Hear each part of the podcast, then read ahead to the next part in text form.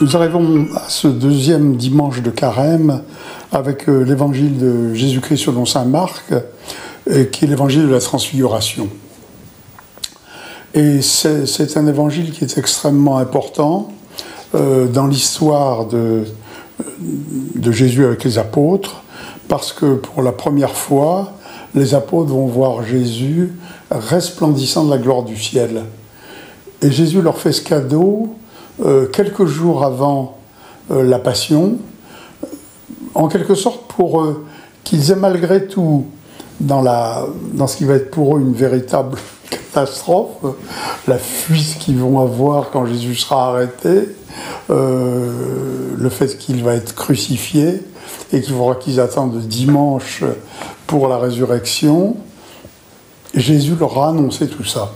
Et il leur a annoncé en même temps en se faisant voir dans la gloire il a voulu, en quelque sorte, euh, mettre ensemble deux choses, j'allais dire presque euh, opposées, non pas contradictoires, mais contraires, si vous voulez, la gloire qu'il a, le lien qu'il fait d'ailleurs en plus entre euh, l'ancienne alliance et la nouvelle alliance, puisqu'il apparaît dans la transfiguration avec Moïse et Élie, c'est-à-dire la loi et les prophètes, et donc, euh, en même temps, euh, en descendant avec eux, euh, ils vont remarcher entre eux, les apôtres, cette phrase qui reste mystérieuse pour eux, qui est ce Jésus qui leur parle de la résurrection. Hein, la résurrection, ça veut dire. Euh, c'est un, mystère pour eux à cette époque-là. Ils ne peuvent pas imaginer d'abord que ce Fils de Dieu, euh, malgré tous les avertissements que Jésus leur a donnés, que ce Fils de Dieu va être euh, persécuté et mourir finalement. Et en même temps, la notion de résurrection est une notion qui les dépasse complètement. Ce qui fait que dans, dans cet évangile, qui est très important, euh, dans cet événement, plus exactement, qui est raconté dans l'Évangile, Jésus a voulu montrer aux apôtres, à quelques jours de la Passion, la puissance de sa gloire, euh, le fait qu'il est vraiment le passage entre la nouvelle alliance, entre l'ancienne alliance et la nouvelle alliance, avec cette euh, continuité avec Moïse et Élie, et, le fait qu'il va ressusciter. Les apôtres sont complètement décontenancés. Euh, ils se demandent d'abord pourquoi ils sont montés sur cette montagne avec Jésus. Quand euh, la transfiguration a lieu, ils tombent la face contre terre. Euh, en même temps, ils ressentent un bien-être tout à fait exceptionnel. Euh, qui se traduit par la, phrase de Pierre On est vraiment bien ici, est-ce que tu veux qu'on monte trois tentes? Ce qui est tout à fait étonnant. À la fois, ils comprennent rien, et en même temps, ils se rendent compte qu'ils vivent quelque chose d'extraordinaire.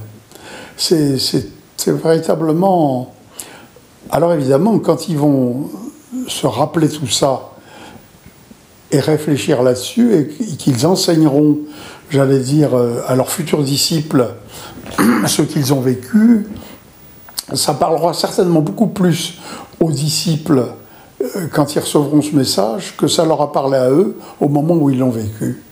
Euh, parce que là, ils vont raconter qu'effectivement, euh, eh ben, ils ont vu le Seigneur dans la gloire, qu'ils l'ont vu resplendir, qu'ils ont vu un Jésus à la fois le même que celui qu'ils connaissaient et en même temps complètement différent dans la manière dont il est illuminé par la puissance divine. Et deuxièmement, euh, ils pourront dire euh, euh, à leurs disciples, voyez, il nous avait annoncé qu'il ressusciterait. Il nous avait annoncé qu'il serait persécuté. Il nous a fait ce cadeau de se montrer à nous dans la gloire pour que nous ayons malgré tout, dans toute notre déréliction euh, suite à son arrestation et à sa crucifixion, que nous ayons malgré tout quelque part dans notre subconscient au moins hein, ce souvenir extraordinaire d'avoir vu un Jésus glorieux. Voilà, c'est véritablement quelque chose d'important, on peut dire, sur le plan théologique, puisque ça nous montre à quel point la gloire de Dieu a voulu se montrer aux hommes après, et j'allais dire là avant, mais, mais ensuite après, après la résurrection, vous voyez, comme un lien incontournable avec la patience et la, passion et la souffrance du Christ pour nous racheter. Finalement, la plus grande gloire du Christ, c'est finalement sa passion. La plus grande gloire du Christ, c'est le vendredi saint à 3 heures de l'après-midi. Et, c'est ça que Jésus veut faire passer comme message à l'avance. Alors ils sont incapables de le comprendre au moment où ça arrive. Ils vont malgré tout, euh, d'une certaine manière, commencer certainement à y penser avant la résurrection, parce que tout de suite après cette euh, fuite désordonnée, ils reviendront un à un, j'allais dire chez Lazare, hein, et, ils retrouveront une Marie qui est à la fois une Marie qui a souffert le vendredi saint, le martyr, en voyant son fils crucifié, mais qui en même temps a vécu euh, le samedi saint dans l'espérance. Hein, et ça, euh, ils, vont certainement se rendre compte, si vous voulez, que Marie est déjà dans l'espérance, même si elle a, elle a connu une, souffrance véritablement de co-rédemptrice. La, souffrance de Marie euh, euh, en fait véritablement la collaboratrice éminente de, Dieu à notre propre rédemption. C'est un cadeau que Dieu nous a fait à nous-mêmes, euh, le fait que Marie puisse jouer ce rôle, parce qu'au fond, ça donne une dignité à notre race humaine, si vous voulez, qu'elle n'aurait pas eu si nous n'avions pas eu cette maman immaculée, qui a accepté de collaborer euh, jusqu'à voir son fils crucifié devant elle et mourir devant elle. Euh, et tout cela a été annoncé, et tout cela, euh, les apôtres y ont été préparés, la transfiguration finalement a été faite pour essayer de montrer que ce drame humain de la passion, c'était la plus grande gloire de Dieu.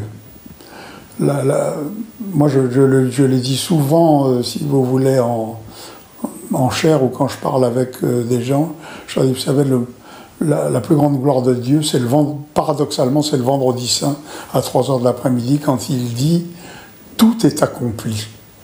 J'avais cette mission de mon Père de racheter l'humanité, tout est accompli. cette phrase est extraordinaire. Je peux maintenant remettre mon, esprit entre tes mains, Père, parce que j'ai rempli les missions que tu m'as données. Et, la gloire après ça de la résurrection, euh, euh, cette ascension euh, sublime qui aura lieu 40 jours plus tard, si vous voulez, montre bien que la rédemption, c'est véritablement le plus haut fait de Dieu vis-à-vis de l'humanité. Nous, avons vraiment cette, cette dévotion pour un Dieu qui s'est fait homme pour souffrir et mourir pour nous et nous racheter et il a eu en plus la délicatesse d'y associer sa mère, si vous voulez. Il y associé d'une certaine manière les apôtres, mais les apôtres étaient incapables au moment même de comprendre ce qui se passait. Mais la mère, elle, elle a tout compris. c'est pour ça que nous, avons cette euh, dévotion à, Marie, euh, parce qu'elle, elle a compris tout ce qui se passait.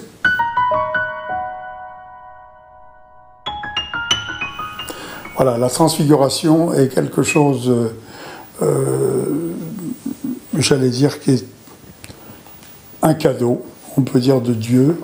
Hein, nous devons considérer ça comme euh, véritablement un signe qu'il a voulu donner par amour pour ses apôtres, pour essayer de les préparer à ce drame de la passion. 3W. Association Maria Valtorta.fr